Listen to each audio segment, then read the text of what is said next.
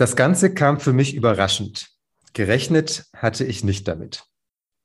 Herzlich willkommen zu Kontrovers Katholisch, dem BDKJ-Podcast zum synodalen Weg. Mein Name ist Simon Linder. Ich arbeite beim BDKJ als Referent für Kirchenpolitik und Jugendpastoral. Und das Zitat vom Anfang stammt von Johannes Wübbe. Er ist Weihbischof in Osnabrück und seit zwei Monaten der Vorsitzende der Jugendkommission der Deutschen Bischofskonferenz, also der sogenannte Jugendbischof. Er war früher Diözesan, Jugendseelsorge und BDKJ-Präses im Bistum Osnabrück und Johannes Wilber und ich, wir haben schon eine Synodenerfahrung gemeinsam äh, gemacht. Er lacht ja. schon. Ähm, bei der Jugendsynode in Rom 2018, er als Teilnehmer der Synode und ich damals als Berater des damaligen BDKJ-Bundesvorsitzenden. Daher kennen wir uns schon ein bisschen. Ich freue mich sehr, dass er heute hier ist. Herzlich willkommen bei Kontrovers Katholisch, Johannes Wirbel. Ja, danke schön. Auch von meiner Seite ein guten Morgen. Johannes, du bist äh, Weihbischof in Osnabrück seit 2013. Ich glaube, jeder, der diesen Podcast und jede, die diesen Podcast hört, hat schon mal diesen Begriff gehört, Weihbischof. Aber so richtig was vorstellen kann man sich darunter vielleicht nicht. Was ist deine liebste Aufgabe als Weihbischof? Meine liebste Aufgabe ist natürlich, Menschen zu besuchen, mit ihnen ins Gespräch zu kommen. Und das ist eine wunderschöne Aufgabe als Weihbischof auch, vor allem jungen Menschen das Sakrament der Firmung zu spenden. Bei uns im Bistum Osnabrück ist es so, dass es in dem Bistum einen Weihbischof gibt und zusammen mit dem Bischof visitiere, das heißt besuche ich in einer bestimmten Reihenfolge die Dekanate in unserem Bistum. Die Dekanate sind ja immer ein Zusammenschluss von verschiedenen Kirchengemeinden und durch diese Form komme ich in einen bestimmten Rhythmus irgendwann in alle Gemeinden unseres Bistums und lerne dabei ganz viele Menschen kennen wenn man sich so eine normale Woche von dir vorstellt, wie sieht das aus? Also äh, hast du montags frei? Das ist ja bei vielen Priestern so, dass die sonntags äh, arbeiten müssen, montags frei haben und Dienstag geht's dann wieder los. Oder wie, wie sieht so eine normale Woche bei dir aus? Nein, also das so ganz strukturiert, wie du es gerade beschrieben hast, ist es bei mir nicht. Dafür sind einfach die Aufgaben zu vielfältig und zu unterschiedlich. Natürlich muss auch ich darauf achten, dass ich irgendwo auch nochmal Zeit finde, die ich selber gestalten kann oder auch einfach zur Erholung habe. Aber die Wochen sind recht unterschiedlich. Wenn ich auf Visitation bin, bin ich eben viel unterwegs und übernachte auch mal in Gemeinden, weil ich dann am nächsten Morgen bei den Gesprächen weiter, schnell weitermachen kann. Ähm, aber grundsätzlich gibt es einen Wechsel von Termine rund um Osnabrück. Ich habe auch mal Bürozeiten in dem Sinne, dass ich auch was vorbereiten oder abarbeiten muss, aber bin eben auch viel unterwegs, weil ich noch ein paar andere Aufgaben habe und das strukturiert dann so eine Woche, aber eben recht unterschiedlich. Wenn du deine Aufgabe unterscheiden musst äh, zu dem, was der Bischof macht, wo sind da die Unterschiede? Dass ich natürlich ähm, als Weihbischof ihm zuarbeite, ihn berate mit anderen, aber ich keine letzte Entscheidung treffen muss. Und von daher, ähm, das glaube ich, oder da bin ich mir relativ sicher, dass auch nochmal das Ganze etwas entspannter angehen kann. Was viele Menschen vielleicht gar nicht wissen, kleiner Fun fact äh, zum Amt des Weihbischofs, du bist ja auf eine Diözese geweiht, die es aber nicht mehr gibt ähm, und wirst dann in einer äh, Diözese wiederum eingesetzt, die es noch gibt, um dann ähm, den Bischof zu unterstützen. Ich habe mal nachgeschaut, ähm, dieses äh, untergegangene Bistum, äh, auf das du geweiht bist, ist Ross Cray, ein nicht mehr existierendes Bistum in Irland. Äh, dein Vorgänger ist Heiner Koch, äh, aus äh, Berlin. Habt ihr ja schon mal äh, euch darüber ausgetauscht oder gibt es da irgendeinen Bezug dahin? Es ist ganz lustig, was du gerade beschrieben hast, weil das ja viele Menschen gar nicht verstehen. Wieso bist du, also einmal fragen viele, Weihbischof, bist du nur richtiger Bischof oder bist du nicht Bischof?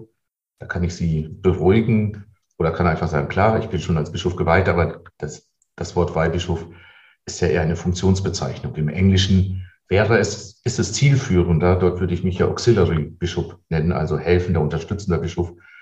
Das ist eben meine Aufgabe, den Bischof zu unterstützen in Aufgaben, die dem Bischof vorbehalten sind. Ähm, wenn ich das hier erzähle, dass ich ähm, Bischof von Roskilde bin in Irland, dann sagen alle, wow, schönes Land, aber wo liegt das denn überhaupt? Und wenn ich dann sage, in der Nähe von Kilkenny, dann können einige sich schon eher was darunter vorstellen. Ich glaube, das hat mit der Biermarke zu tun. Ja. Aber Spaß beiseite.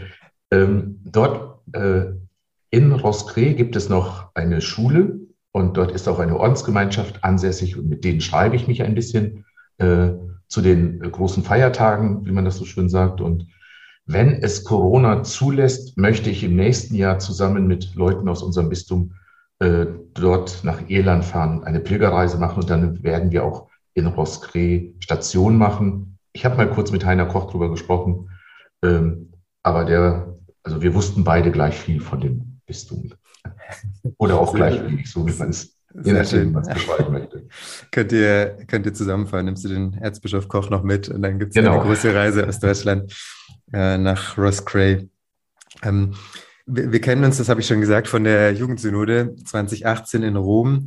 Wir im BDKJ sind da ziemlich aktiv damals gewesen, hatten mehrere Veranstaltungen mit den äh, deutschen Bischöfen, die vor Ort waren, unter anderem auch äh, mit dir eine Veranstaltung. Wir haben zwei große Postkartenaktionen gemacht ähm, dort äh, unglaublich viele Gespräche geführt, versucht Menschen zu überzeugen davon, dass es gut ist, wenn äh, Jugend äh, partizipieren kann an Kirche und ähm, ähm, dann sitzt man nachher da und überlegt sich, jo, was hat das Ganze denn jetzt eigentlich gebracht? Das ist manchmal gar nicht so leicht. Dann gibt es einen langen Text am Ende, in dem gute Dinge drinstehen, aber auch vieles, was äh, im Unklaren bleibt. Wenn du jetzt so zurückschaust und äh, Menschen dich fragen, hat das was gebracht oder zwei, drei Dinge, an die du dich äh, erinnerst, die vielleicht was verändert haben für junge Menschen auch äh, in Deutschland, die in der Kirche engagiert sind, von dieser Jugendsynode? Woran denkst du da? Ich denke schon, dass es was gebracht hat. Einmal, wenn ich das von mir persönlich sagen soll, ich habe natürlich ganz viele neue Menschen kennengelernt, auch ähm, Jugendliche aus anderen Ländern, Bischöfe aus anderen Ländern. Und ähm, ich finde es immer hilfreich, wenn wir mal über unseren Tellerrand gucken, um auch mal zu gucken, wie leben gerade junge Menschen in anderen Ländern. Ähm, und da bin ich schon sehr nachdenklich geworden, wenn man mit Jugendlichen äh, ins Gespräch gekommen ist, die entweder, sage ich mal, in einer Situation leben, wo sie als Christen es nicht ganz so einfach haben oder auch wo die sozialen Bedingungen sehr schwierig sind. Also ich denke da zum Beispiel an Jugendliche aus Südamerika, aber auch es war ein Jugendlicher aus Osteuropa da, aus Russland, wo man schon ähm, sehr nachdenklich wird, wenn man hört, unter welchen Bedingungen sie leben. Das ist so, würde ich mal sagen, die persönliche Ebene. Gleichzeitig hat es mich sehr beeindruckt, den Papst zu erleben. Also in dieser Einfachheit und Schlichtheit. Und so habe ich es erlebt, der macht nur wirklich keinen Unterschied, ob ein Kardinal oder ein Jugendlicher vor ihm steht. Alle bekommen die gleiche Aufmerksamkeit und Herzlichkeit und werden mit dem gleichen Respekt behandelt. Gleichzeitig glaube ich auch, dass es ähm, gut gewesen ist, dass Jugend so einmal in den Fokus gerückt wurde. Denn das hat der Papst Franziskus erreicht. Dass auch Bischöfe, zumindest die, die auch teilgenommen haben, sich nochmal ganz anders mit dem Thema junge Menschen auseinandergesetzt haben. Und sie nochmal erahnt haben, wie wichtig es ist, ähm, junge Menschen ernst zu nehmen und ähm, auch zu wissen, dass sie die Zukunft der Kirche sind. Bei uns in Deutschland ist das vielleicht etwas nochmal anders gewichtet, aber erstmal äh, fand ich es wirklich bemerkenswert, du hast es ja gesagt, und dafür nochmal echt auch Respekt und danke, wie sehr der WDKJ mit seinen Mitgliedsverbänden dieses Thema wachgehalten hat, sowohl in Rom, aber auch in Deutschland das, und, und vor allem auch im Vorfeld. Denn das, was da geschehen ist an Gesprächen, das fand ich schon sehr gut und sehr stark. Und von daher glaube ich schon, dass das auch eine Wirkung gehabt hat. Zumindest in Deutschland hat es ja auch eine Wirkung insofern gehabt, dass nochmal die Deutsche Bischofskonferenz neue Leitlinien für die Jugendpastoral auf den Weg gebracht hat und jetzt auch verabschiedet hat. Und ähm, wir nochmal daran erinnert wurden äh, durch den Papst, auch bei der Jugendarbeit wirklich von den Jugendlichen her zu denken und nicht immer schon zu sagen, wir wissen, was für euch gut ist. Und das halte ich umso wichtiger, weil die Jugendlichen von heute sind die Erwachsenen von morgen. Und das heißt, dass das, was wir in der Jugendpastoral entwickeln, was wir dort erleben, wird auch später die Pastoral mitprägen. Und von daher ähm, ist es schon ein wichtiges Ereignis gewesen. Der Papst hat uns nochmal eine ganz eigene Sicht auf Jugendliche mitgegeben, was ich eben schon sagte. Fragt die jungen Leute, hört zu und begleitet sie, geht mit ihnen und redet nicht über sie hinweg, sondern macht das Ganze auf Augenhöhe. Und das ähm, finde ich schon nochmal ein Akzent, der natürlich die Jugendpastoral in Deutschland auf der einen Seite immer schon geprägt hat, aber der gleichzeitig auch nochmal gut getan hat. Und wir haben es zumindest in Rom auch geschafft, nochmal das Besondere der deutschen Jugendpastoral mit in den Blick zu rücken, denn Jugendverbände sind in vielen anderen europäischen Ländern nicht bekannt, sind dort auch nicht verankert. Und wir dürfen uns natürlich in Deutschland auch glücklich schätzen, eine Jugendpastoral zu haben, die wirklich auch durch finanzielle Mittel und durch Hauptamtlichkeit ganz gut begleitet wird und aufgestellt ist. Du warst äh, in Rom dabei äh, als Mitglied der Jugendkommission der Deutschen Bischofskonferenz und bist jetzt zum Vorsitzenden dieser Jugendkommission äh, gewählt worden. Ich habe vorhin das Zitat ganz am Anfang vorgelesen. Das hast du nach der Wahl gesagt. Also das Ganze kam für mich überraschend gerechnet. Hatte ich nicht damit. Ähm, das war deine Aussage nach deiner Wahl. Jetzt bist du aber ja schon eben eine Weile in der Jugendkommission dabei, warst in Rom dabei bei der Jugendsynode, hast gute Kontakte zum Beispiel zu äh, uns, zu den Jugendverbänden. Ähm, warum warst du überrascht von der Wahl? Weil es eigentlich ein, ich sag mal, ungeschriebenes Gesetz gibt, dass nämlich die äh, Vorsitzenden von Kommissionen der Deutschen Bischofskonferenz in der Regel Orts- oder man kann auch sagen Diözesanbischöfe sind. Das hat auch einen ganz praktischen Grund, denn dadurch ist das Thema, wofür die Kommissionen stehen, immer auch automatisch beim Ständigen Rat, das ist die Versammlung ja der Bischöfe, die sich relativ regelmäßig im Jahr treffen, ist das Thema immer präsent. An diesen Sitzungen nehme ich als Weihbischof nicht teil. Von daher ähm, muss man auf andere Wege überlegen und gut gucken, dass das Thema der Jugend auch beim Ständigen Rat, sollte es mal kurzfristig dazu Fragen geben, präsent ist. Ähm, Gleichzeitig sind ja aber auch mit Michael Gerber und Stefan Oster zwei Diözesanbischöfe Mitglied der Jugendkommission, sodass das auch ähm, zu regeln und zu gewährleisten ist. Aber das ist die Herausforderung und deshalb ist es eben in der Regel so, dass ein Diözesanbischof eine Kommission leitet. Und warum ist dann, warum bist du dann gewählt worden? Also wenn gerade Bischof Oster war es zuletzt, ähm, äh, Bischof Gerber ist auch dabei. Wieso nicht äh, einer von den beiden? Warum haben Sie sich für dich Stefan Oster, wie du sagtest, Simon Baas äh, in der letzten Periode und ich habe gut mit ihm zusammenarbeiten können. Es war auch eine interessante Zeit. Aber Stefan Oster hat schon sehr früh signalisiert, dass er für eine weitere Periode als Vorsitzender nicht zur Verfügung steht. Und der Michael Gerber ähm, ist, ist Vorsitzender einer anderen Kommission geworden. Äh, und von daher haben beide gesagt, äh, sie können sich sie können es sich nicht, nicht vorstellen, auch Vorsitzende der Jugendkommission zu werden. Und dadurch, sage ich mal, war auf einmal die Frage da, wer macht es denn dann? Und das ist ja dann so, dass in der Vollversammlung das über, über die Wahl geregelt wird und dann hat die Vollversammlung mir das Vertrauen ausgesprochen. Hm, könnte man jetzt natürlich als Jugend äh, als Signal werten, also alle anderen äh, Kommissionen werden besetzt mit einem Diözesanbischof, der dann im, im, Ständigen Rat auch präsent ist, nur die Jugend, Jugendkommission nicht. Ist das, äh, kann man das werten auch als ein Zeichen, dass die anderen Themen den Bischöfen dann wichtiger waren als die Jugend oder würdest du es nicht so sehen? Nee, auf keinen Fall. Also das würde ich nicht so werten. Denn erstmal, ich bin hier mit, mit einer sehr großen Mehrheit gewählt worden, das heißt auch die Diözesanbischöfe haben mir ihr Vertrauen ausgesprochen. Und gleichzeitig möchte ich es mal so auch werten, es scheint ja dann auch so zu sein, du hast es eben schon gesagt, ich war schon mehrere oder bin schon mehrere Jahre Mitglied der Jugendkommission, dass mir das zugetraut wird, dieses Amt äh, auszufüllen. Denn ich glaube, äh, ich werde ja auch manchmal gefragt, was ist denn deine Aufgabe als, als Vorsitzender? Und wir haben vor grundsätzlich vor der Wahl noch ein bisschen in der Vollversammlung auch darüber gesprochen, was erwarten wir denn von Vorsitzenden. Und da war eine wesentliche Aussage immer wieder, das sollten Personen sein, die Brücken bauen können, die vermitteln können und die auch immer wieder auf Leute zugehen können. Ich halte das für sehr wichtig, denn ähm, und gleichzeitig natürlich weiß ich, es wird ja manchmal so in Deutschland personalisiert auf, das ist der Jugendbischof. Äh, ich sage lieber, lieber, ich bin der Vorsitzende der Jugendkommission, weil das andere finde ich fast ein bisschen anmaßend. Denn äh, Jugendpastoral ist vielfältig, soll auch vielfältig sein. Und meine Aufgabe ist es dann, äh, gut zu hören, zu vermitteln und verschiedenen Ansichten auch Gehör zu verschaffen. Nochmal zu der Wahl. Du hast es gerade gesagt, du bist mit einer großen Mehrheit gewählt worden. Wie muss man sich so eine Wahl bei euch Bischöfen vorstellen? Also gibt es da jemand, der sagt, ich würde es machen und der nächste sagt, ich würde es auch machen und dann stellt man sich kurz vor?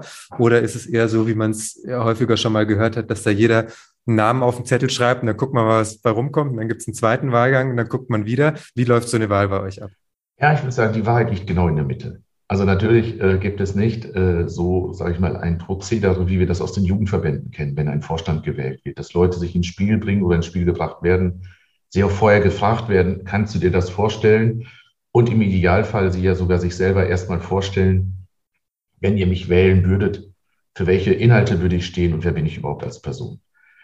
Gleichzeitig ist es aber auch so, ähm, dass natürlich im Vorfeld schon auch ein bisschen unter den Bischöfen geguckt wird oder gesprochen wird, ähm, Kannst du dir das, kannst, wen kannst du dir da vorstellen oder zu wem würde es gut passen? Dann hast du allerdings recht, es gibt nicht vorher eine dezidierte Liste von Kandidaten, äh, sondern man bekommt ein, eine, es geschieht in geheimer Wahl und man schreibt die Person da drauf, die man für geeignet hält, die Aufgabe zu übernehmen.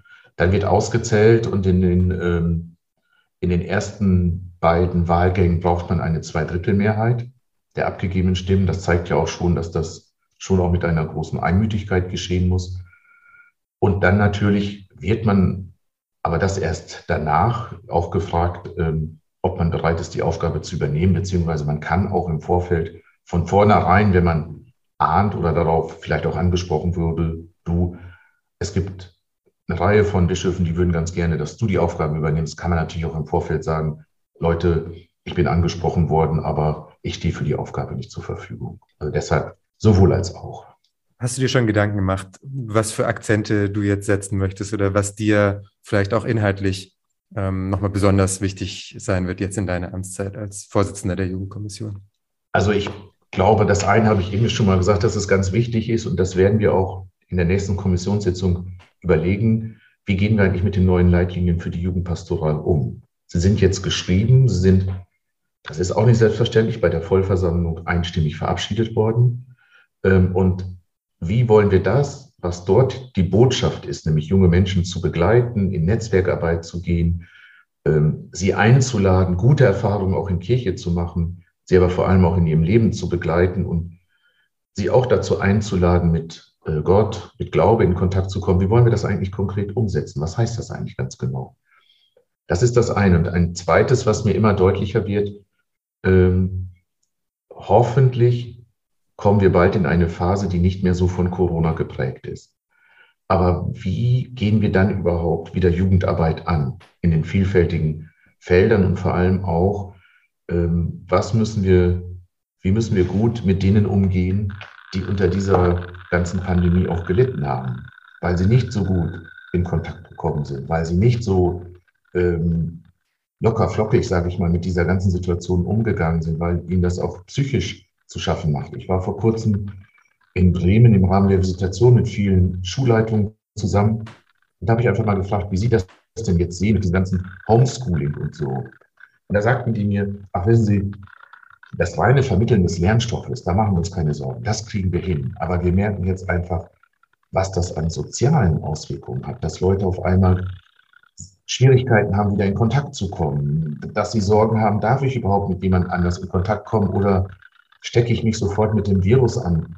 Und das höre ich natürlich auch von vielen Leuten, ähm, dass das eine große Herausforderung ist. Und da gibt es, glaube ich, auch Schattenseiten, die noch gar nicht so richtig jetzt ähm, ans Tageslicht gekommen sind, was da alles noch von uns gut zu berücksichtigen ist. Und ein drittes, was natürlich auch dazu kommt, ist, äh, in vielen Bistümern sind wir gerade in großen Umstrukturierungsprozessen, dass wir dort natürlich auch gerade als Jugendkommission gut gucken, dass da die Jugendpastoral weiter groß, gutes Gewicht hat und nicht einfach hinten runterfällt. Ich nehme das überhaupt nicht wahr, aber auch dort werden wir neu gucken müssen und bei den Umstrukturierungen die große Herausforderung, die wir auch in anderen pastoralen Feldern haben, wie kommen wir denn mit den jungen Menschen in Kontakt? Weil ich auch davon überzeugt bin, wir müssen auf die jungen Leute zugehen und auch dorthin gehen, wo sie sind und können nicht warten und schreiben irgendwo in einem Fahrbriefchen oder auf einer Homepage, wir würden uns freuen, wenn ihr kommt. Darauf reagiert kaum noch jemand. Ein Thema, was ähm, du vielleicht nicht geplant hattest äh, zu setzen, aber was dich ereilt hat, war das Thema mit äh, der Debatte um dieses Gott-Sternchen, also die Idee, ähm, hinter das Wort Gott ein Sternchen äh, zu setzen, um eben zu zeigen, dass Gott nicht auf das ähm, männliche Geschlecht reduziert werden kann. Du hast gesagt, dass du die Diskussion gut findest, wo jetzt vielleicht nicht jeder damit gerechnet hätte, dass ein Bischof ähm, sich da so positioniert. Warum äh, findest du das gut, dass wir diese Diskussion führen? Der Anlass, der konkrete, sage ich vielleicht noch dazu, war, dass die KJG ähm, beschlossen hat, sich damit auseinanderzusetzen, ob sie das möglicherweise einführen möchten. Genau, gefragt wurde ich das im Rahmen der Visitation beim Interview mit dem Weserkurier in Bremen, um das nochmal eben zu vervollständigen. Die Debatte ist ja zumindest in den Jugendverbänden nicht ganz neu. Das hat schon mal die KSJ als Thema gehabt, jetzt hat es die KJG und ähm, ich finde es erstmal grundsätzlich gut, und das habe ich auch gesagt und dazu stehe ich auch, dass sich auch Jugendverbände, also junge Menschen um das Wesen Gottes äh, einen Kopf machen. Wer ist Gott?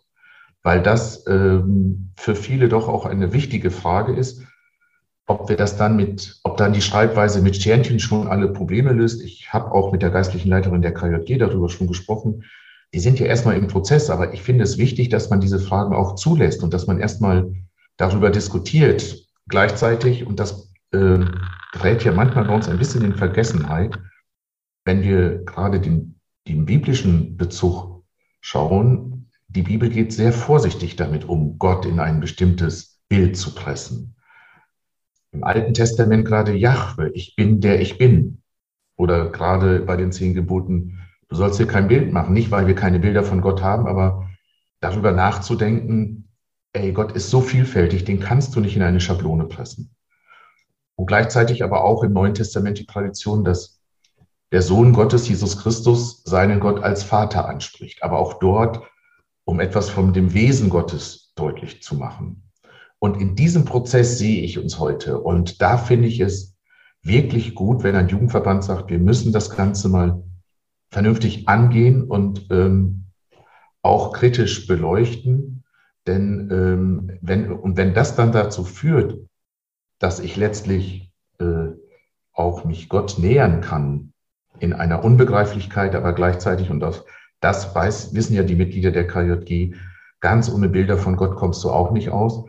Wie geht das aus? Und ich finde erstmal diesen Prozess gut, dass man sich dem stellt und dass wir da gemeinsam auch gucken, wenn Sie möchten mit uns, ähm, wie, kann, wie können wir das handeln? Und, und da war ich schon, sag ich mal, auch manchmal überrascht über heftigste Reaktionen, äh, die mich erreicht haben, ähm, als ähm, würde ich nicht mehr katholisch sein oder sonst etwas. Also das fand ich schon schwierig. Ich finde das selbst auch total spannend. Ich mache das bisher nicht mit diesem Sternchen hinter Gott, aber ähm, im Theologiestudium habe ich mal was von negativer Theologie gelernt, wo es dann darum ging, dass man versucht, Gott nicht zu sehr einzuschränken auf, auf irgendetwas, sondern erstmal zu sagen, was Gott äh, vielleicht auch nicht ist, ähm, um so näher ranzukommen an die Wahrheit. Und da ist dieses Sternchen ja vielleicht sogar eine gute Idee, um zu sagen, er ist eben nicht nur männlich, er ist äh, oder sie oder äh, wie auch immer, aber zumindest eben ist Gott nicht nur männlich und äh, fand ich ganz spannend und vor allem äh, darüber zu diskutieren. Das ist ja gerade was, was äh, auch in den Jugendverbänden oder wo die Jugendverbände äh, ein super Ort sind, um sich eben über die eigenen Bilder von Gott klar zu werden. Und vielleicht hat eben auch nicht am Ende jeder und jede dasselbe Gottesbild. Und äh, das eben auszuhandeln, ist auf jeden Fall wertvoll.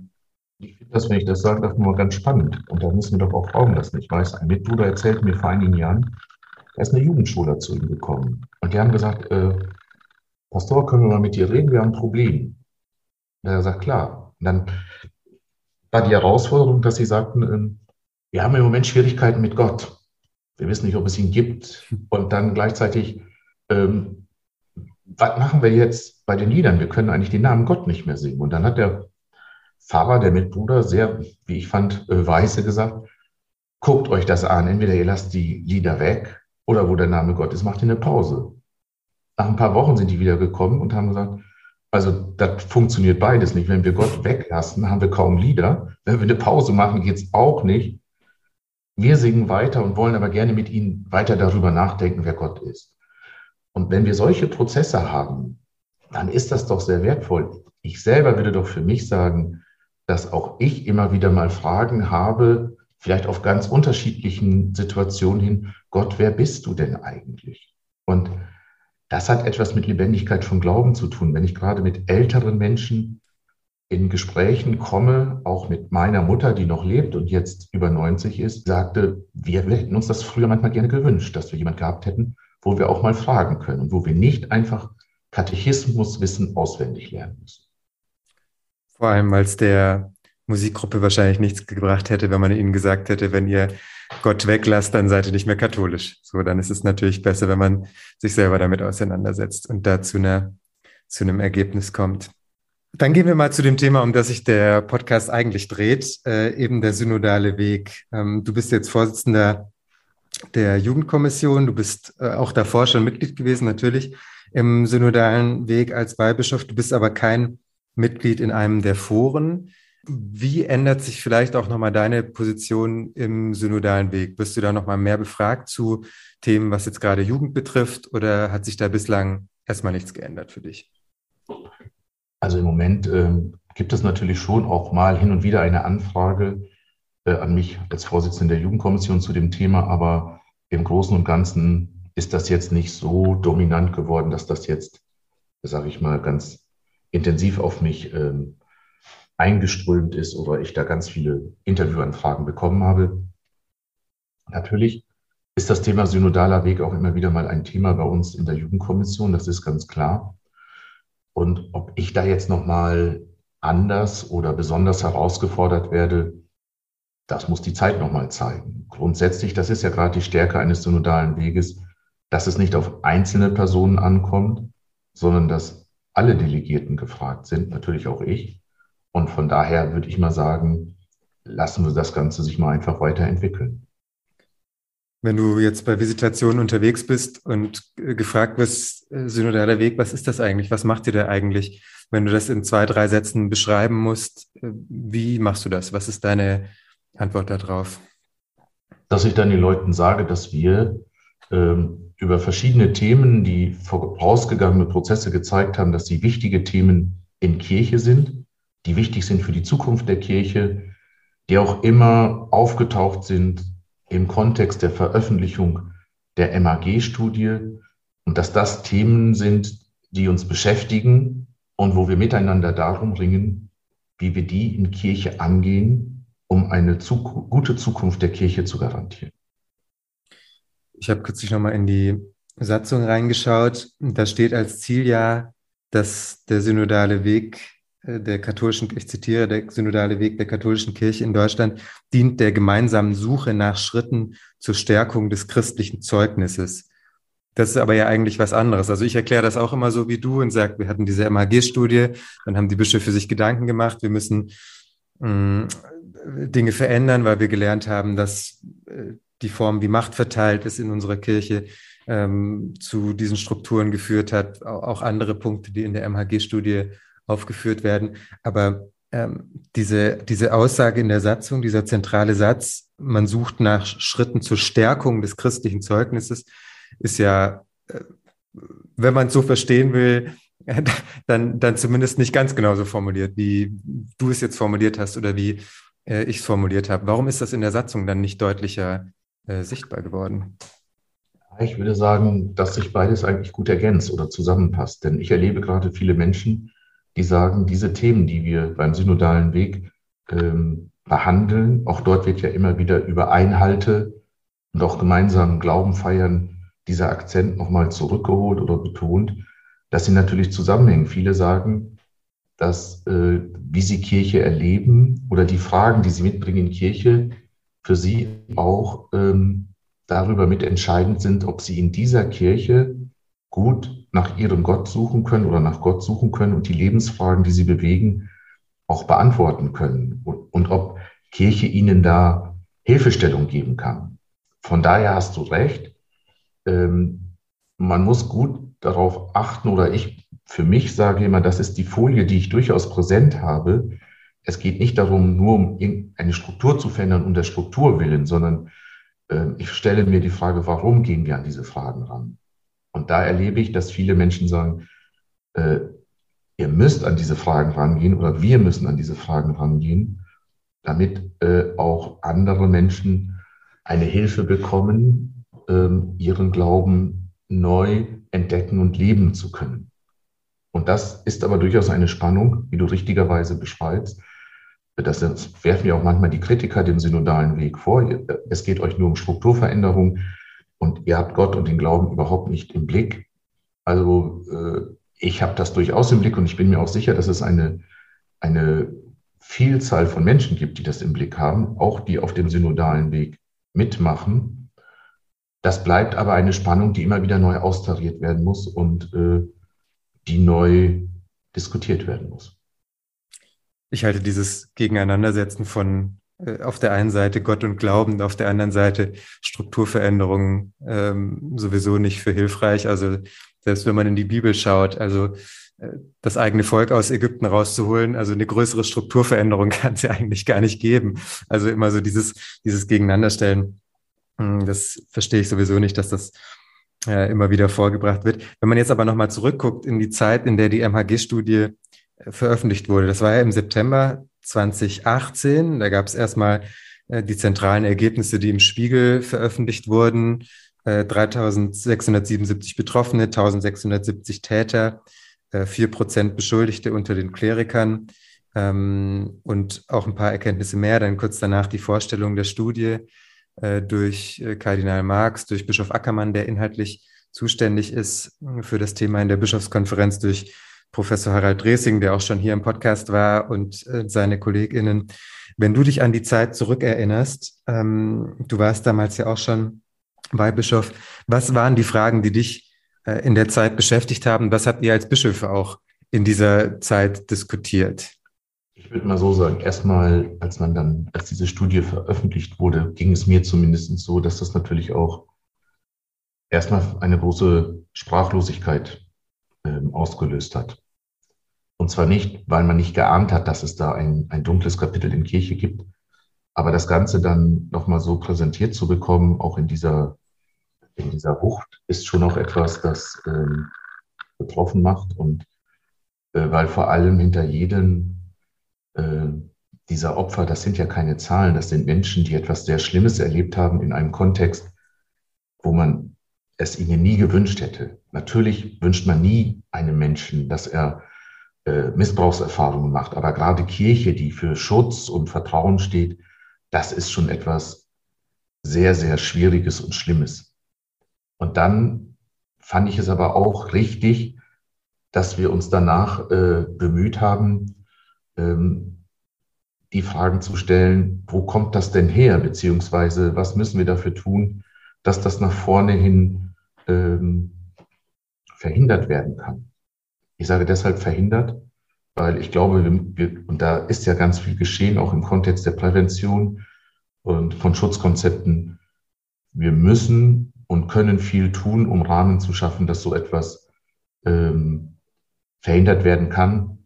Gleichzeitig ausschließend zu 100 Prozent werden wir es leider nicht können. So, so, so gerne ich das, äh, das Konzept hätte. Ähm, und das, wo wir ja auch dran sind, wir, wir müssen aber auch genauso ehrlich äh, nach hinten gucken. Und damit meine ich eine geschichtliche Aufarbeitung leisten. Was ist da passiert und wie konnte es dazu kommen, dass das ähm, solche Ausmaße haben konnte. Und das muss man auch sagen, dass zu wenig auf die Opfer und auf die Betroffenen geschaut wurde. Gleichzeitig ist das natürlich auch immer nochmal mit gesellschaftlichen Faktoren abzugleichen. Wie war dort die Zeit insgesamt?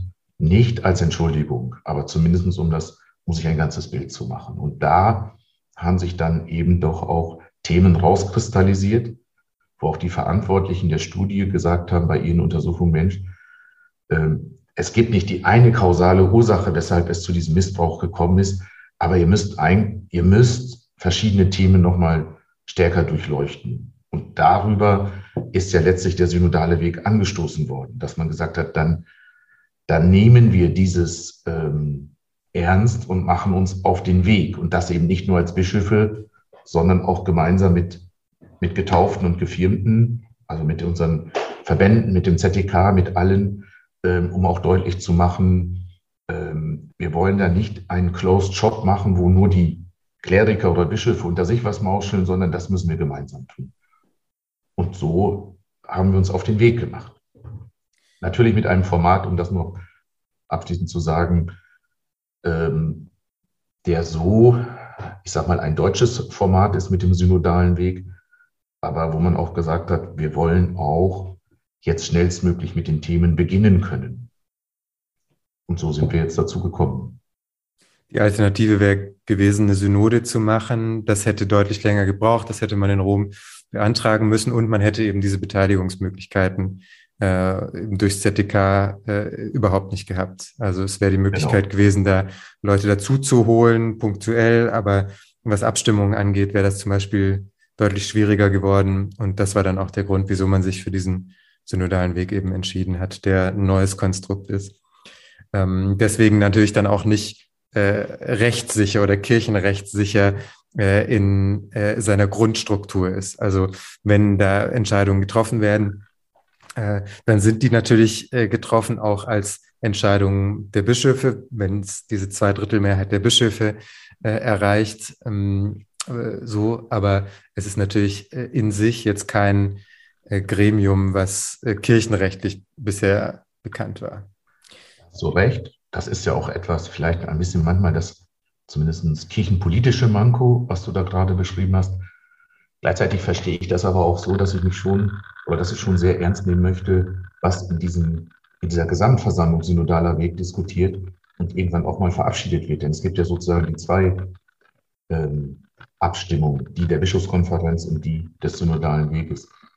Äh, die große Herausforderung, glaube ich, ist, und das muss, das ist durchaus auch ja eine theologische Frage, die aufgrund der langen Tradition der Kirche auch gut bedacht werden muss, sind, können wir uns grundsätzlich darauf einlassen, dass noch Veränderungen in Kirche, auch in ihrer Struktur, in den theologischen Einstellungen denkbar sind? Oder ist alles so abgeschlossen und in Stein gemeißelt, dass es eigentlich keine Veränderung mehr geben kann. Das ist ja so etwas, was immer auch mal wieder damit diskutiert wird. Ähm, und ich bin der Überzeugung, das sage ich auch ganz ehrlich, dass ich mir nicht vorstellen kann, dass jetzt schon alles so in Stein gemeißelt ist, dass überhaupt keine Veränderungen mehr diskutiert oder angedacht werden können. Die Herausforderung, die bleibt, ähm, viele der Themen, die wir auch ansprechen, du hast es ja gerade selber gesagt, äh, können wir gar nicht als deutsche Kirche alleine verändern. Ähm, und es wird schon ein zähes Ringen sein, auf diesem Weg nicht zu viele Menschen zu verlieren. Weil viele sagen, das muss schneller gehen. Und die Themen, die ihr zum Teil behandelt, da sind wir doch schon längst drüber weg. Auch das höre ich bei Visitationen, dass sie sagen, wir sind doch an ganz anderen Themen dran. Als der synodale Weg losgegangen ist, ähm, das war dann Anfang 2020 äh, mit der ersten Sitzung. Ich dachte davor, ja gut, wir setzen uns jetzt da zusammen. Äh, ich bin kein Teil des synodalen Wegs, aber ich begleite das natürlich mit äh, für den BDKJ. Äh, also ihr setzt euch da jetzt zusammen, ihr Bischöfe mit dem ZDK und, und einigen äh, weiteren VertreterInnen aus anderen Kontexten noch. Und dann ähm, guckt man sich diese MHG-Studie an, die ja auch mehrfach noch äh, auch von ausländischen ForscherInnen angeschaut wurde und wo bestätigt wurde, dass diese Punkte, die da drin stehen, äh, richtig sind und, und korrekt wissenschaftlich erforscht sind. Und dann äh, überlegt man sich, okay, welche strukturellen Themen äh, können wir wie anpacken? Und dann müsste man ja relativ schnell zur Sache kommen. Wenn ich jetzt auf die letzten ähm, bald zwei Jahre, gut anderthalb Jahre sind es jetzt, zurückschaue, habe ich nicht den Eindruck, dass der Fokus immer so sehr darauf ist, zu sagen, was können wir von der MHG-Studie jetzt lernen, was müssen wir einfach umsetzen, sondern dass es ganz häufig auch um äh, ganz andere Themen geht. Ähm, das Thema äh, Weltkirche, also die Frage, können wir das hier überhaupt, was du gerade schon angesprochen hast, können wir das überhaupt verändern? Wo ich mir dann denke, ja gut, ob wir das verändern können, ist für mich erstmal zweitrangig. Wenn wir es verändern müssen, dann müssen wir einen Weg finden, das zu tun. Also ich habe so den Eindruck, dass die Erwartungen, die, glaube ich, auch im synodalen Weg zu Anfang äh, sehr groß waren und auf jeden Fall da waren zu sagen, wir haben diese Ergebnisse von der MHG-Studie bekommen und jetzt formen wir die Strukturen der Kirche so um, dass diese systemischen Faktoren eben äh, die systemischen Faktoren für sexualisierte Gewalt und sexuellen Missbrauch, ähm, dass die beseitigt werden. hm, da habe ich den Eindruck, das flacht immer mehr ab. Äh, wie ist dein Eindruck da? Man kann zu dem Eindruck gelangen, den du gerade beschrieben hast. Ich nehme das aber etwas anders wahr. Nicht, dass es abflacht, sondern dass wir ähm, wirklich, äh, was vorher absehbar war, äh, an einem Punkt äh, gekommen sind, wo viele Fragen wirklich an das Grundgerüst und an die Grundtheologie der Kirche gehen. Ich nenne mal nur Beisp einige Beispiele. Zugehen oder Zulassung von Frauen zu der Ämterfrage, zu den Ämtern oder auch ist es möglich, ähm, ein Bischofsamt zeitlich zu begrenzen? Wie gehen wir überhaupt mit, mit Leitungsämtern um? Äh, dass man dort auf einmal auch merkt, ähm, ich sage jetzt mal, dass, dass so wie Kirche, wie römisch-katholische Kirche sich jetzt gibt und wie sie geworden ist über diese vielen Jahrhunderte und Jahrtausende, dass das auf einmal äh, Fragen sind, die an den Grundnerv gehen und die auch die, die theologischen, die auch theologisch begründet werden müssen, sowohl für die einen wie für die anderen. Und dass das natürlich jetzt äh, ja auch ein, zähes Zeug ist und ein zähes Ringen. Und ich äh, bin eher der Meinung, wir müssen ähm, gut dafür sorgen, dass er die Grundanliegen, die damals die MAG-Studie uns mit auf den Weg gegeben hat, dass wir die nicht verlieren und dass wir da auch dranbleiben und wir dort auch in einer gewissen Verpflichtung stehen, auf diese Fragen eine Antwort zu geben. Denn die MAG-Studie hat ja immer gesagt, Theologen sind wir nicht. Wir können nur Beobachtungen weitergeben, die wir durch äh, Aktenstudium und ähm, durch Interviews wahrgenommen haben. Und das geben wir euch als Hausaufgabe mit. Und da, da sind wir jetzt an diesem Punkt. Und ähm, auch das, was du gesagt hast, ähm, ist natürlich so bei vielen, dass sie dieses zähe Ringen, dieses Diskutieren von außen als Lähmung wahrnehmen und sagen, ihr kommt ja doch nicht weiter, da tut sich nichts.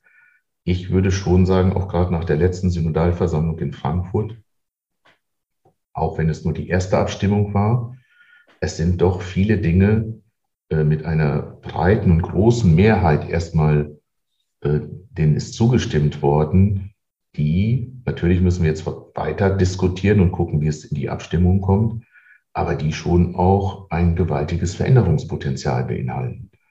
Und das möchte ich nicht so leicht vergessen. Oder auch, äh, das möchte ich uns in Erinnerung rufen. Und dass auch einige, wir hatten ja einige Abstimmungen um grundlegende auch theologische Positionen, die in eine ganz andere Richtung äh, gezeigt hätten als die, die wir jetzt weiter verfolgen, dass sie mit genau der gleichen Mehrheit ähm, abgelehnt wurden. Also von daher ist da auch schon Veränderung mit dabei. Ich gebe aber recht, dass ähm, viele Fragen so von so grundsätzlicher Natur sind, dass, dass wir dort weiter ringen müssen. Und ich würde eher das sagen, was du gesagt hast, äh, jetzt nicht aus Naivität, aber wenn wir doch überzeugt sind, dass diese Dinge wichtig sind, dass wir sie angehen und verändern, um der Menschen willen und um der Kirche willen, dann müssen wir das auch tun. Und dann müssen wir dafür streiten, weil wir davon überzeugt sind, dass unsere Kirche diese Veränderung gut täte. Ich habe diese Diskussion ja auch ähm, in Frankfurt alle mitverfolgt, mir alle angehört.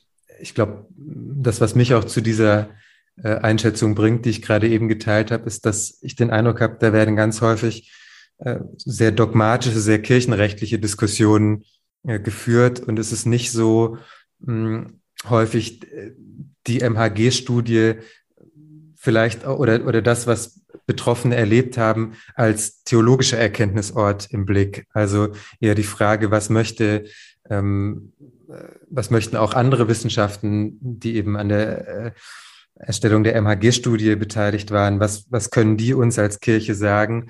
Und ähm, was ich spannend fände oder, oder auch wichtig fände, wäre, ähm, nicht sich äh, immer wieder auf diese Diskussion zurückzuziehen, die wir ähm, in der Dogmatik, in, im Kirchenrecht schon seit Jahrzehnten führen, gerade beispielsweise, wenn man auf das Thema ähm, Weihe von Frauen äh, schaut oder wenn man auf, auch auf das Thema Amtszeitbegrenzung schaut, was du angesprochen hast.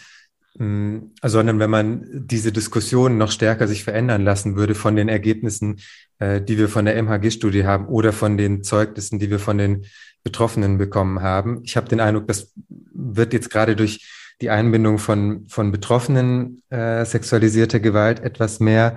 Aber wenn man dann in die äh, harte Diskussion ums Thema schaut, dann habe ich den Eindruck, dann überwiegt ganz häufig wieder die Dogmatik und die praktische Theologie, die mein Fach ist. Deswegen habe ich da auch gewisse Sympathien für. Die, die wird wieder etwas zurückgedrängt. Vielleicht erklärt das ein bisschen das Bild, was ich habe. Will ich so auch gar nicht widersprechen, aber das zeigt eben auch umgekehrt, wir kommen nicht darum zu, wir müssen das auch, äh, auch wenn das jetzt vielleicht ein bisschen zu sehr ins Fach Chinesische führt, wir werden das Ganze auch dogmatisch durchdenken und begründen müssen. Da sehe ich auch Chancen drin. Aber das ist dieser, das ist dieser ähm, mühsame Prozess, dem wir uns jetzt stellen müssen. Äh, ich habe ihn kommen sehen äh, und da müssen wir eben jetzt ran, weil wenn wir auch, das geht ja immer so in Anführungsstrichen, mit den Positionen nach Rom müssen, haben wir nur eine Chance, wenn wir das auch theologisch gut einbetten. Ich sehe da eine Chance, also zumindest es auch zu begründen, aber das, deshalb müssen wir das jetzt auch in diesem Stadium mitgehen, weil sonst, ähm, man du hast recht, die MAG-Studie oder andersrum, die, die, die für keine Veränderungen in diesen Fragen stehen, äh, sagen ja auch von sich, die Beobachtungen der MAG-Studie sind richtig, aber die können wir auch abstellen, ohne das ganze System der Kirche zu verändern. Und das äh, sehe ich so noch nicht. Das muss ich ganz ehrlich sagen. Und gleichzeitig, und das ist vielleicht auch die Herausforderung, ähm, dass diese Themen, sie sind uns von der MAG-Studie ins Buch geschrieben worden, aber sie lagen ja auch schon sonst länger oben auf in der katholischen Kirche. Das muss man ja auch ganz ehrlich sagen. Ich finde es jetzt äh, eben schwierig, wenn dann auf einmal so getan wird, ihr würdet das andere, diese Themen einfach für sich nehmen und äh, verzwecken. Das sind existenzielle Fragen der Kirche und zum Teil auch existenzielle Fragen der Menschen, wenn ich an das Thema gelingende Beziehungen denke oder wenn ich auch an das Thema Priestersein denke, ähm, es stehen viele Priester vor der Frage, wie kann ich das gut und überzeugend leben? Und äh, da müssen wir uns, müssen wir das auch sehr ernst nehmen. Und das Gleiche ist das Thema Macht und Frauen. Äh, wie können die Strukturen so verändert werden, dass sie die Menschen als nicht drängelnd und übergriffig erleben, sondern auch als transparent und helfend? Du hast gerade angesprochen, es gibt Themen, von denen der synodale Weg sagt, die müssen wir nach Rom tragen, müssen wir gut begründen, hast du gerade auch schon gesagt, theologisch. Jetzt haben wir ja als Kirche in Deutschland, also wir zwei nicht, äh, du warst noch sehr jung und ich war noch nicht geboren, äh, Mitte der 70er gab es die Würzburger Synode. Ähm, und äh, ein Ergebnis von der Würzburger Synode, gab, gab mehrere Ergebnisse, aber ein Ergebnis war, dass man gesagt hat, wir würden gerne äh, in Deutschland Diakoninnen einführen. Und man hat dann damals einen Brief nach Rom geschickt und gesagt, äh, wir würden das hier für unseren Bereich gerne machen, auch theologisch gut begründet. Gab auch noch ein paar weitere Punkte, die dort äh, angefragt wurden. Und man hat nie eine Antwort darauf bekommen. Jetzt höre ich im synodalen Weg auch immer wieder diesen Satz, ja, wir müssen da dann nach Rom gehen und, und denen schreiben und das gut begründen. Gestatte, dass ich diesem ähm, Weg der Innovation vielleicht nicht so viel zutraue. Also wenn wir die Erfahrung gemacht haben, ähm, beispielsweise das The Thema Diakonin wird dort nicht mal äh, abgelehnt, sondern gar nicht beantwortet. Warum sollte das jetzt äh, denn anders sein? Also warum sollten wir als Kirche in Deutschland uns darauf verlassen, dass dieser äh, Weg der Innovation wieder über Rom führen kann? Also ich würde so sagen, einmal, wir sind natürlich eine auch als deutsche Kirche, wir sind Teil der römisch-katholischen Kirche, der Weltkirche, die nun mal das Prinzip Primat des Papstes hat und von daher auch dort drüber, über diese Fragen ähm, wichtige Veränderungen angestoßen werden müssen. Gleichzeitig kann ich auch nochmal kritisch zurückfragen, sicherlich gibt es da gute Gründe, warum haben denn die Bischöfe nach der Würzburger Synode, nachdem sie diesen Brief geschrieben haben, nicht auch immer wieder mal in Rom nachgehakt? Ich weiß, dass das auch einige getan haben, also, aber ich sag mal so, das Thema ist nicht beantwortet worden. Ähm, deshalb glaube und man muss ja jetzt sagen, dass zumindest Papst Franziskus ähm, jetzt eine zweite Kommission nochmal wieder beauftragt hat, sich mit dieser Frage auseinanderzusetzen. Ich bin der Überzeugung, wir können das auch gerne tun, auch nochmal historisch zu gucken, hat es das gegeben, hat es das nicht gegeben. Es wird uns aber nicht davon befreien, nach vorne auch mutig zu gucken, wollen wir das und können wir das. Und gleichzeitig ähm, bei dem Diakonat der Frau ähm, gibt es ja auch nicht unwichtige theologische Stimmen von Professoren und Professorinnen, die sagen, wenn man das will, dann soll man das tun, aber muss es dann auch positiv jetzt neu aufsetzen und nicht immer nur von der Tradition her argumentieren, weil das ist ein sehr mühsames Geschäft. Und da, das würde ich sehr unterstützen und eben auch gleichzeitig zu gucken, was für ein Profil soll dieses Amt denn dann für Frauen haben? Ist es ähnlich wie bei den Männern? Gibt es nochmal andere Akzente? Ähm, in diese Frage sollten wir viel mehr investieren. Du hast gesagt, wir sind ähm, römisch-katholische Kirche, also äh, sind da im Endeffekt auch gezwungen, in, in einem Dialog mit Rom äh, zu bleiben oder ihn zumindest zu versuchen. Also wenn man keine Antwort kriegt, ist das mit dem Dialog manchmal schwierig. Aber wenn man sich ähm, jetzt äh, nur mal nach vorne gedacht als äh, synodaler Weg äh, entscheidet, ähm, ein paar Entscheidungen zu, zu treffen, zu sagen, diese Dinge die muss Rom entscheiden, die können wir nicht entscheiden. Aber wir haben die als äh, Kirche in Deutschland identifiziert, um diesen äh, um diesem strukturellen, ähm, diesen strukturellen Problemen, die zu sexualisierter Gewalt geführt haben, um die zu beseitigen. Und wenn wir dann jetzt mal angenommen, äh, von Rom äh, wieder keine Antwort kriegen sollten oder eine Antwort kriegen sollten wie, ja, das müssen wir beraten oder wir setzen eine Kommission ein oder wir denken da nochmal drüber nach. Äh, da habe ich Sorge vor, weil ich glaube, dann wird's äh, fatal auch wiederum für die Kirche in Deutschland ähm, und für auch für viele Menschen, die sich äh, hier engagieren. Also ich denke jetzt vor allem an die Jugendverbände, die unter solchen Prozessen dann natürlich auf lange Sicht auch leiden würden. Wie ist deine Perspektive darauf, wenn du so in die Zukunft schaust? Die Sorge, die du gerade beschrieben hast, teile ich auch, weil äh, das nicht nur eine Frage ist für Jugendverbände oder für junge Menschen, das geht querbeet das trifft genauso Erwachsene und auch ältere Menschen. Ähm, und die ähm, Frage, die wirklich da ist, was passiert, wenn sich nichts verändert, so würde ich sie mal mhm. etwas mal grundsätzlicher stellen. Äh, gleichzeitig nehme ich aber durchaus wahr im Kontext mit anderen Ländern, auch Kontinenten, dass natürlich auch auf der anderen Seite viele mit großer Hoffnung nach Deutschland schauen und sagen, äh, macht ihr das doch mal, wir haben die gleichen Fragen und vielleicht können wir uns dann miteinander vernetzen und das auch gemeinsam nach, nach Rom tragen. Ähm, die Herausforderung ist meiner, ist, ist, glaube ich, liegt auch noch auf einer anderen Ebene. Wie geht eigentlich römisch-katholische Kirche mit Vielfalt um? Ich will, ähm, es müssen ja nicht immer alle einer Meinung sein. Aber welche Basics sind unverzichtbar und wo kann es auch eine Vielfalt innerhalb dieser Kirche geben? Und das ist etwas, was ähm, ganz neu gedacht werden muss. Denn wenn wir das ganze Thema äh, Transparenz und Machtenteil, Machtteilung und Vielfalt und Charismen ernst nehmen, kann da ja auch eine Vielfältigkeit bei rumkommen, die nicht so ganz eine uniforme Kirche äh, zur Folge hat. Wie kann man sich das dann vorstellen? Und ähm, ich wüsste zwar gar nicht so ganz im Moment, wie man das aufstellen müsste, auch das wird ja hin und wieder mal ähm, diskutiert oder angefragt, bräuchte es dann ein sogenanntes drittes Vatikanisches Konzil? Und wenn ja, wie stellt sich das dann zusammen von, von den Delegationen? Nur Geweihte kann ich mir schwerlich vorstellen. Du hast eben schon mal von der Jugendsynode gesprochen, wo wir beide in Rom dabei waren. Schon damals wurde es als sehr schwierig und kritisch angemerkt, dass nur Bischöfe letztlich Stimmrecht hatten.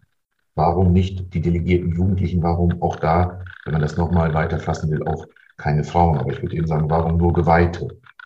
Und diese Fragen beschäftigen uns ja äh, genauso in der Kirche. Ich bin dir dankbar für die positive Wendung. Ich komme nämlich zur letzten Frage und das ist gut, wenn wir noch mal ein bisschen positiv auch äh, in die Zukunft und auf den synodalen Weg schauen. Ähm, das Thema Beteiligung am synodalen Weg beschäftigt, glaube ich, viele, auch viele junge Menschen in den Jugendverbänden. Wir sind da immer so angelegt, dass wir immer mitmachen wollen. Wir wollen partizipieren, wir wollen mitreden, ähm, kennen das auch so aus den Verbänden. Manchmal ist es aber ja auch sinnvoll, sich vielleicht ein bisschen zurückzuhalten und am Rand zu stehen und zu sagen, ähm, Freunde, ihr habt dieses Experiment gestartet äh, und jetzt ist es an euch äh, zu liefern und vielleicht mal von außen ein bisschen äh, Druck zu machen auf jeden Fall, aber nicht so sehr in diese Diskussion reinzugehen. Was ist deine Perspektive dazu und wie würdest du, und das ist meine, meine letzte Frage an dich, ähm, wie würdest du jetzt als Vorsitzender der Jugendkommission auch äh, jungen Menschen empfehlen, ähm, wie können Sie sich einbringen in den synodalen Weg, wenn Sie da in irgendeiner Form mitsprechen und äh, äh, ja, partizipieren möchten? Erstmal, ich hoffe nicht, dass sich die Jugendlichen oder die Jugendverbände zurückziehen, so so eine Zuschauerrolle einnehmen und sagen, ja, jetzt macht mal, ne? jetzt liefert mal. Würde aber auch zu den Jugendverbänden, so wie ich sie kenne, oder zu die Person, das würde nicht passen. Also dann, äh, das wäre ja eine, eine Kehrtwende oder eine Rolle rückwärts. Ähm, da würde ich doch sagen, ups, und würde fragen, was ist denn jetzt los? Habt ihr irgendwie schlecht geschlafen oder was ist, was ist gerade passiert? Ähm, um das mal ein bisschen humorvoll anzugehen. Nein, wir brauchen das, dass wir es einbringen. Wir brauchen aber, glaube ich, auch noch etwas anderes. Wenn ich in den Gemeinden bin, zu Gesprächen, ich fahre jetzt gleich wieder nach Bremen, habe dort heute Abend noch Gespräche mit Gremien. Wir müssen dieses Thema auch ähm, gut vernetzten und Strukturen in die anderen Ebenen hinein. Damit meine ich auch an die Ortsebene ran. Auch eine, die, unsere Bundesebene, das machen sie auch, aber zu fragen auf der diözesanen Ebene. Wie können wir das bei euch verorten? Ähm, was sind eure Themen? Vielleicht gibt es da ja auch noch manchmal Veränderungen oder ein Bewegungspotenzial, was auch auf dem synodalen Weg mit einfließen kann. Weil ähm, mir ist sehr daran gelegen, dass das nicht nur ein Thema ist, wo man sagt, ja, lass die da doch mal in, ich sage jetzt mal Frankfurt, weil wir uns immer in der letzten Zeit in Frankfurt getroffen haben, wo die in Frankfurt ein bisschen diskutieren und wenn die sich im Forum da noch mal ein bisschen beschäftigen wollen. Ich weiß, wie schwere Arbeit das ist und wie viel Zeit da reingeht.